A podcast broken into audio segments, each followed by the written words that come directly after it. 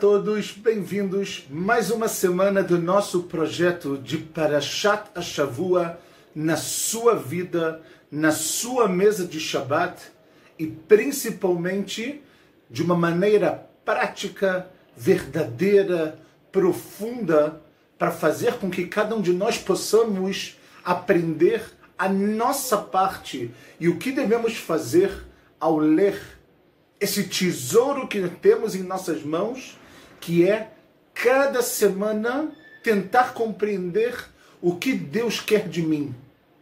Quando Deus me pede para ler, para me aprofundar, para estudar, o que, que Ele quer de mim? E é isso que nós fazemos aqui todas as semanas, Baruch Hashem, com muita ajuda de Akadosh Baruch Hu. Nós faremos o nosso shiur dessa semana para refuah shlema pela elevação, pela desculpa, pela cura completa de Avraham Ishmuel ben Rosa, de Gabriel ben Sara, Betor Shar Chole Israel e para Leilui Nishmat, para a elevação da alma do grande rabino Lord Jonathan Sachs, que no último Shabbat devolveu a sua alma para o, seu, para o Criador, para Kadosh Baruch Hu, e influenciou tantas e tantas pessoas. A gente também gostaria de dedicar esse estudo para a elevação da alma desse gênio que deixou um legado fora do normal para nossa geração. Então começamos. Estamos em Parashat Hayei Sarah, a vida de Sarah. Logo no início, a gente já vê uma aparente contradição uma contradição muito famosa que muitos comentaristas falam sobre isso. Ora, o nome da Paraxá é Hayei Sará, a vida de Sará. E logo no primeiro passo, no primeiro versículo, nos deparamos com a morte trágica de Sará, com 100 anos, com 20 anos, com 7 anos, ou seja, 127 anos. Vocês já ouviram a explicação por que está escrito dessa maneira na Torá? A gente não vai entrar nisso aqui.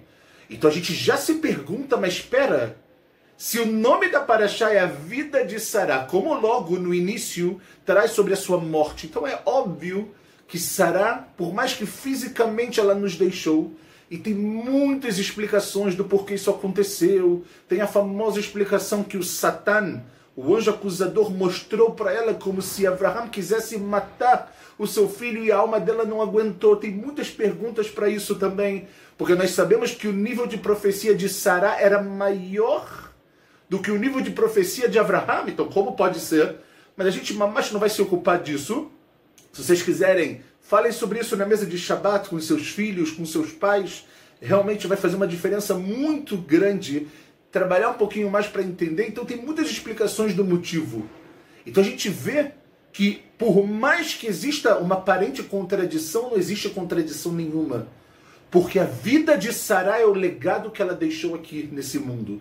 A vida de Sarai é a continuidade de todo o caminho que essa mulher extraordinária, que com apenas 90 anos de idade, consegue ter um filho ela mesma muitas vezes duvida não de Deus, mas ela fala: Uau, eu já estou tão velha.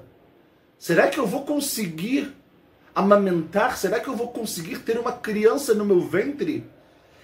Mas mesmo assim, Sarah está do lado de Abraão. Sempre, quase sempre, faça uma leitura atenta dos psukim, dos versículos quando fala sobre Sarah, quase sempre que Sarah aparece aparece Sará estou. Sarai, como era no início, estou. Ou seja, Sará, sua esposa, porque ela e Abraham estavam o tempo inteiro juntos. O tempo inteiro juntos. O Alash Hakadosh escreve, inclusive, que Sará e Abraham vieram para o mundo como um casal para consertar o que aconteceu com Adão e Havá. Adam e Havá formaram um primeiro casal. Eles tinham um nível espiritual muito grande. A gente não vai entrar nisso agora. Mas quando teve um problema, o que aconteceu? Havá falou a culpa é da cobra. Adam falou a culpa é dela. Cada um ficou culpando o outro. Adá, é, Sará e Abraham vieram para consertar isso. Quando Abraham precisa levar Sará para o Egito e ela corre risco de vida, e ela corre risco de ser pega pelo paró, ela não reclama com Abraham. Sarai estou, ela está com ele. ela está com ele o tempo todo. Que mulher grandiosa que nós temos que aprender muito sobre essa personalidade. Mas agora eu quero aproveitar que a gente falou sobre esse início e eu quero trazer algo bem interessante e eu espero que seja um reducho, uma novidade muito forte para cada um de vocês, como foi para mim quando eu estava estudando e me preparando um pouco mais para esse nosso encontro semanal. Como vocês sabem, Avraham Avinu passou por dez testes. A ética dos pais, o Periquei Avot no capítulo 5, na Mishnah Gimel, na Mishnah 3, já fala sobre isso, que Avraham ele passa por dez testes. A maioria, maioria, muito, quase todos, se a gente pode dizer, dos nossos comentaristas falam que Avraham começa os seus testes com Lech Lecha, com vai para ti, sai de Ur-Kasdim e vai para a terra de Israel, a terra de Canaã, e ele termina os dez testes com Lech Lecha. Qual é o teste de Lech Lecha? O décimo teste é o teste da Akeidat Yitzhak, da amarração de Yitzhak, quando Deus fala para ele, Lech Lecha el Eretz Amoriah, ve'aleu sham leolá. Vai para você, para a terra de Moriá, e lá você vai se elevar. Lá vai ter, vai existir uma elevação. Deus não pede que Abraham sacrifique e mate o seu filho, como a gente muitas vezes escuta por aí. Por isso que o nome de Akedat Yitzhak é Amachar Yitzhak. Não sacrificar Yitzhak, mas a gente mais não vai entrar nisso agora. Então a gente vê que a maioria dos comentaristas falam isso. O teste começa em Lech Lechá e termina em Lech Lechá. Começa com Abraão saindo para Eretz Israel e termina com ele levando seu filho para Akedah. Até aí tudo bem. O que é muito estranho é que existe um comentarista chamado Rabbeinu Yonah. Vocês já devem ter ouvido falar sobre ele. E o Rabbeinu Yonah, ele não concorda com o fato de que o décimo teste de Abraham foi a Kedat Yitzhak. Ele concorda que a Keidah foi um teste, mas ele não concorda que foi o último. Então, qual pergunta nós temos que nos fazer agora? Ok, ele tem esse direito de não concordar. Então, qual é o último teste para o Rabbeinu Yonah? Pessoal, o, te, o último teste para o que está na nossa paraxá. Para quase todos os comentaristas, no final da paraxá da semana passada, Vayerá, terminaram os testes. O Rabbeinu Yonah fala a aquisição de Me'arata Marpelá quando Avraham ele volta da Kedat Yitzhak e ele tem que agora chorar porque sua esposa morreu, ele precisa adquirir o campo, se dê a Marpelá, o campo da Marpelá por Efron. Ele tem que ir até Efron, a gente já vai falar sobre esse homem, e ele tem que adquirir esse campo. Então explica o Rabbeinu Yonah que esse foi o último teste de Abraham. E aí a gente já começa a se perguntar, fala, calma, tudo bem que Abraham não comprou o campo por um preço muito baixo, a gente também já vai falar sobre isso. Mas comprar um campo para enterrar sua esposa é um teste? Como eu posso entender que isso é um teste? Então a gente às vezes acha, Rabbeinu Yonah, tá, tá errado. E a minha ideia aqui não é entrar se ele está certo ou errado. Como a gente estuda e fala, Elo ve Elo divrei Elokim Chaim. Os dois, as duas opiniões são opiniões sagradas, são a palavra de Deus. Mas o que eu quero tentar fazer com vocês é se aprofundar um pouco mais, tentar entrar na cabeça do Rabbeinu Yonah para entender por que ele acredita que a compra de Me'arata Marpelá foi um teste. E foi o último teste, foi terminou todo esse processo que começou lá em Lech Lechá, quando Deus manda Abraham sair de Ur Kasdim e chegar em Eretz Canaan. Ok? Então vamos começar a entender, pessoal. Imaginem Abraham vindo. Tentem fechar os olhos e imaginar um pouco esse homem. Ele acaba de voltar da Akedat Yitzhak. Deus fala para ele, Ve'aleu sham leolá. Lá você vai se elevar muito com seu filho. Muito, de uma forma sem precedentes na história da humanidade. Abraham ele vai. Vai el Yachdav. E os dois caminharam juntos. Yitzhak pergunta para ele, pai, cadê o animal para a gente fazer o sacrifício de elevação? Abraão vira para Deus e fala que Deus ah, vira para Yitzhak, desculpa, e fala que Deus ele vai mostrar para a gente. E a gente sabe a história inteira como é que funciona. Abraão ele está emocionalmente muito elevado, ele está no ápice. Ele falou: Uau! Ele tenta fazer algum tipo de ato com Yitzhak e vem o anjo Al tishlach não coloca a mão sobre o jovem que porque agora eu sei que você é um homem temente a Deus. Você nem o seu único filho, você tirou ele de mim. Eu sei que você vai dar continuidade para o legado que eu estou construindo em cima de você. Lecha e Zaracha. Que a terra vai ser da sua descendência, dessa descendência que eu estou falando. E quando Abraham chega, ele volta de Akedat Yitzhak, ele se depara com Sarah, morta.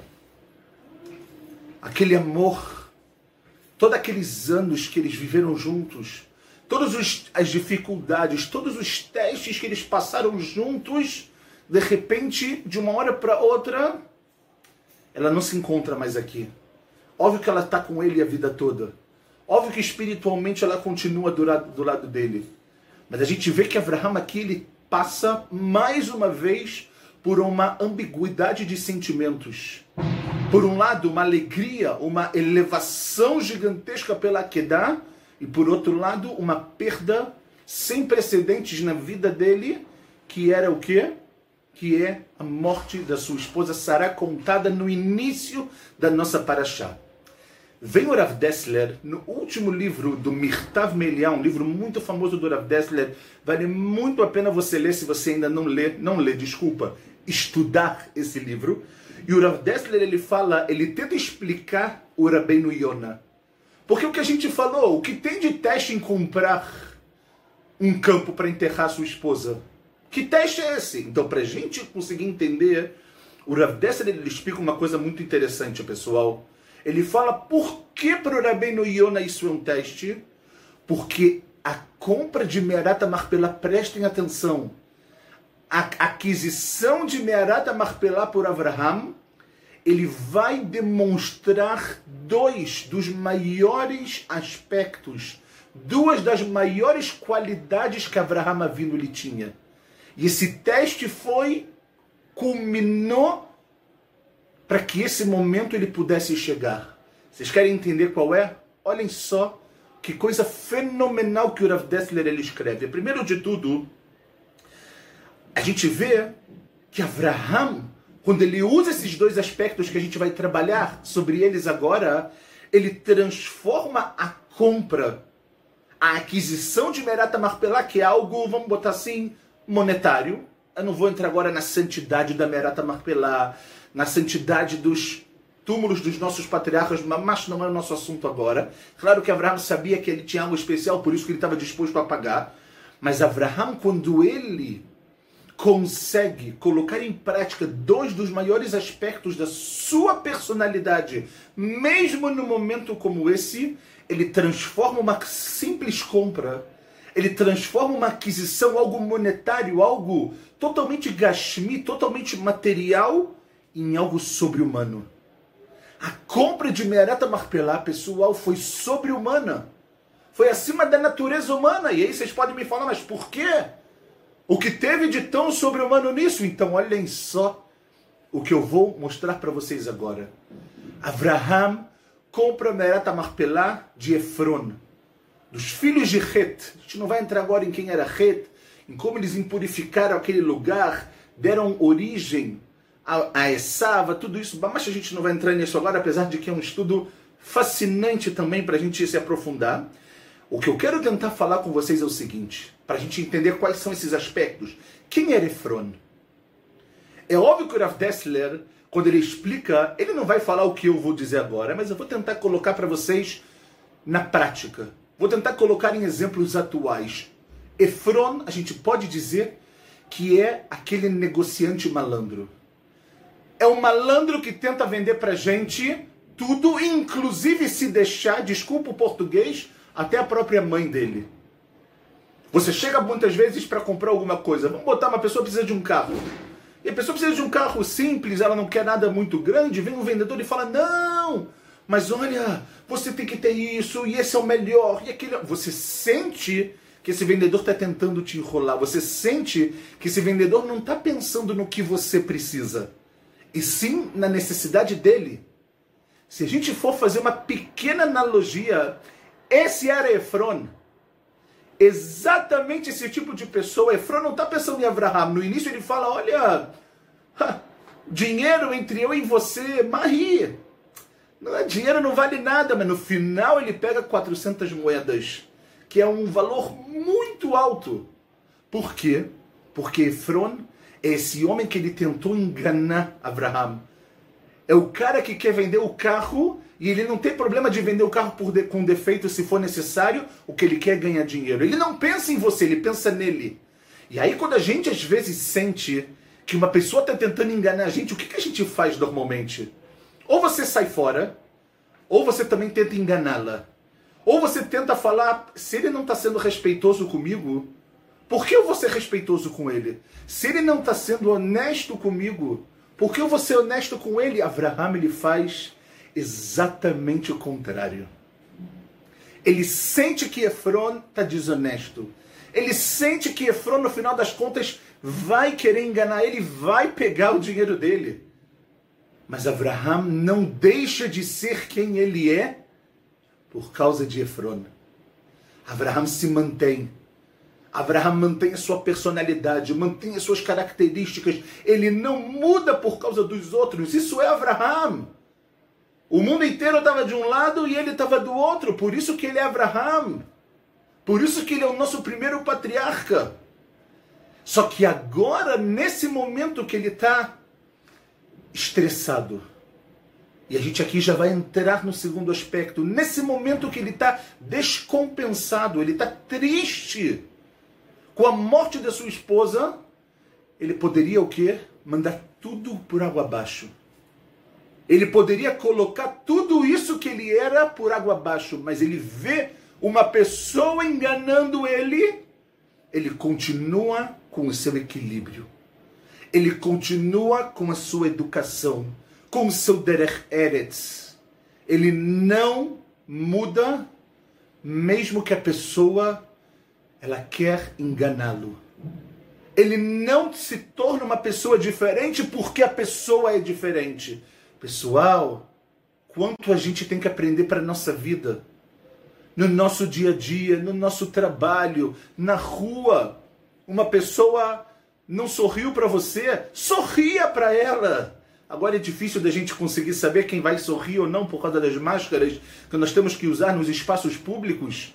Mas não importa, não mude quem você é por causa das pessoas, por causa da sociedade. No seu trabalho, a ordem é enganar. No seu trabalho, a ordem é passar a perna nos outros. Não faça isso. Seja quem você é, Abraham Avino. Eu estou diante de Efron, o maior vigarista daquela época. O cara que, se possível, venderia até a própria mãe, como nós falamos. Abraham, pega, tá tudo aqui. O que é um dinheiro entre eu e você? E no final das contas, você pega dele 400 moedas. Você não tem vergonha, Efron? Abraham é Abraham. Haha. Esse é o homem que a gente tem que aprender. Segundo aspecto que eu queria entrar com vocês para explicar a continuação do que o Rav Dessler diz, do porquê o Rabbeinu Yonah considera esse um teste, é o seguinte. Abraham está triste. Quem de nós não teve um momento de tristeza na vida? Uma perda, uma insatisfação, uma decepção. E nós pensamos que muitas vezes, quando algo de ruim acontece com a gente, ou algo que decepciona e nos deixa um pouco para baixo, como se a gente tivesse o direito de descarregar isso nas pessoas. Como se a gente tivesse o direito de cuspir tudo que a gente tem de negativo, tudo que a gente está sentindo nas pessoas, que a gente pode descarregar nelas, como se as pessoas fossem, desculpa a expressão, o nosso lixo. Que a gente vai descarregar tudo que a gente não quer. Mas o que, que ela te fez? Ela não fez absolutamente nada para você. E Abraham, na compra de Merata Marpelá, pessoal, ele mostra esse segundo aspecto fascinante que a gente tem que usar para nossa vida. Quando? Porque quando Abraham, ele estava no ápice da sua tristeza, no ápice da sua no seu descontentamento e agora Sarah não está mais comigo, como eu vou viver? Então ele tinha todos os direitos de falar e de falar mal com as pessoas, nada disso. O que Abraham faz, pessoal? Conta o Pasuk, vai estar Ravu Abraham lifnei Amaretz. Ele está com Sarah, está escrito que vai Yakom me'al pnei meto, que ele se levanta diante da sua morta e ele parte para essa negociação.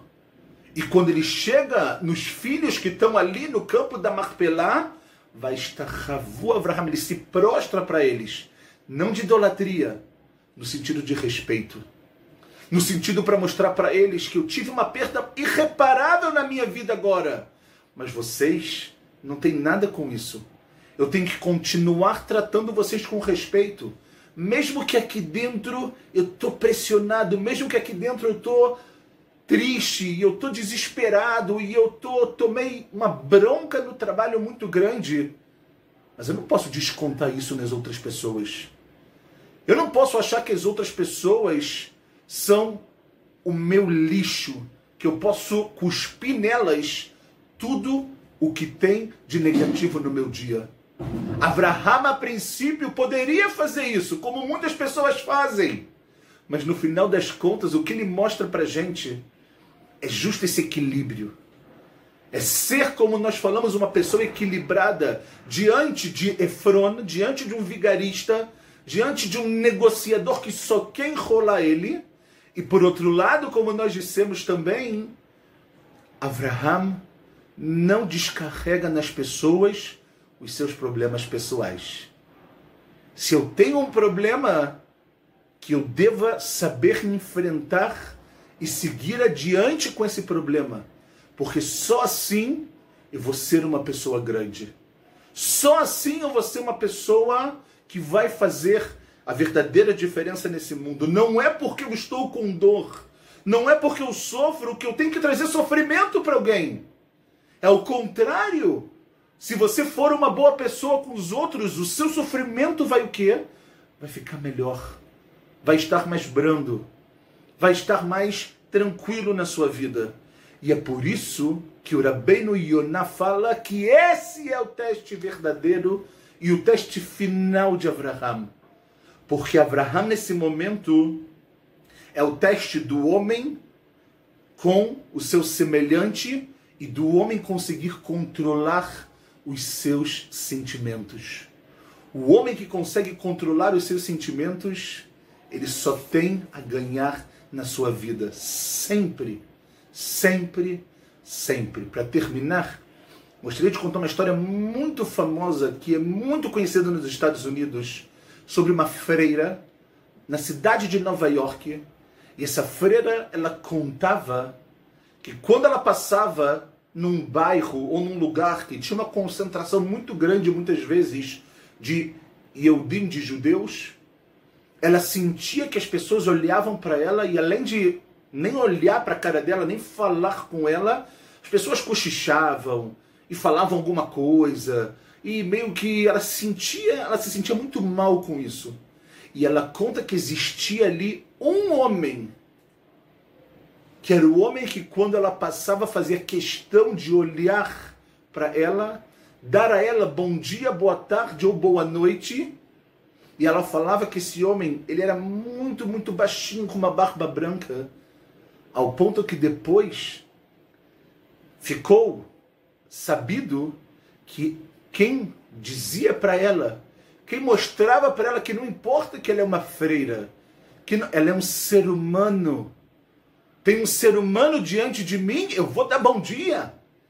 Quem era essa pessoa? Ninguém mais, ninguém menos do que o Rav Yaakov Kaminetsky. Rav Yaakov Kaminetsky foi um dos grandes rabinos, faleceu no ano de 1986. Ele nasceu em 1891, faleceu com 95 anos nos Estados Unidos. E ele foi um dos, uma das grandes autoridades rabínicas que viveu nessa época. E era um homem que sabia olhar para o seu semelhante e respeitá-lo. Era um homem que sabia olhar para o seu próximo, independente de quem ele é, se ele é igual a mim, se ele é da minha mesma religião ou não, não importa. Ele é Tselem Elohim. Ele é a imagem de Deus. Então ele passou na minha frente, bom dia. Ele passou ao meu lado, dá um sorriso. Isso é Abraham. Da onde o Rav Yaakov Kaminetsky tem isso? Desse legado que Abraham deixa. Dessa junção desses dois aspectos que nós falamos de manter a dignidade e o respeito, mesmo quando uma pessoa te impõe fazer o contrário, e também de você saber equilibrar os seus sentimentos. E é isso que tornou a compra de Merata Martelá, como nós falamos, em algo acima da natureza, em algo sobre-humano. E é esse motivo, fala o Rav Dessler, pelo qual o Rabbeinu Yonah nos traz que esse foi o último teste de Abraham que nós possamos aprender dessa pérola, desse tesouro que a gente acabou de receber do Rabbeinu Yonah e do Rav Dessler, que esses dois aspectos eles têm que estar presentes na nossa vida. Que esses dois aspectos têm que mudar a nossa vida e o nosso comportamento com as pessoas, com o dia a dia e com nós mesmos também. Que possamos buscar esse verdadeiro equilíbrio e possamos ser como filhos verdadeiros de Abraham Avinu, Alava Shalom. Shabbat Shalom Umevorach.